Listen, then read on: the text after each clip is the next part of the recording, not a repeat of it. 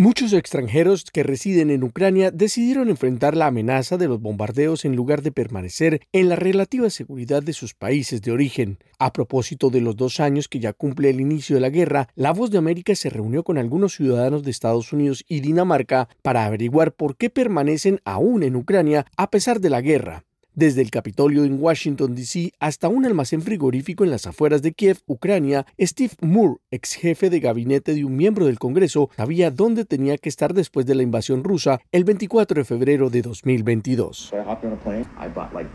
Me subí a un avión y llegué a Ucrania el quinto día de la guerra. Compré binoculares, radios de comunicación, linternas de todo tipo y otras cosas como suministros médicos. Y simplemente los metí en cuatro maletas, cuatro maletas realmente grandes. Este estadounidense recuerda que aquel día mientras intentaba entrar a Ucrania, la gente esperaba en largas filas intentando salir del país. En su primera visita, Moore llevó suministros que él mismo pagó. Más tarde creó una organización sin fines de lucro en Estados Unidos y se mudó a Kiev.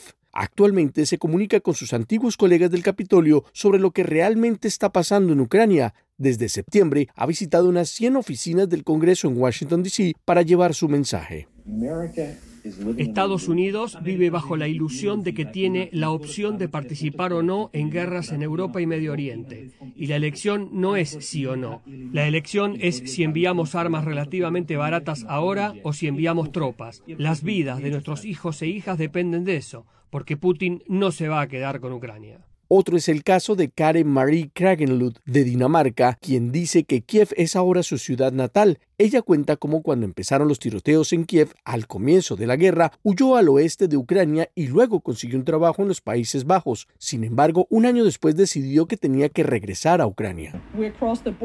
¿Sabes? Cruzamos la frontera. Fue simplemente esta inmensa paz interior, estar de regreso en suelo ucraniano. Y yo dije, ah, sí, ahora me siento medio ucraniana, puedo marcar la diferencia aquí. Cuando habla del conflicto, Kragerlot habla de nuestra guerra y asegura que quiere ayudar a Ucrania tanto como sea posible. Es evidente que económicamente es una forma de ayudar, otra es asesorar a las organizaciones y actualmente trabaja con una organización no gubernamental muy grande apoyándolos para fortalecer su organización.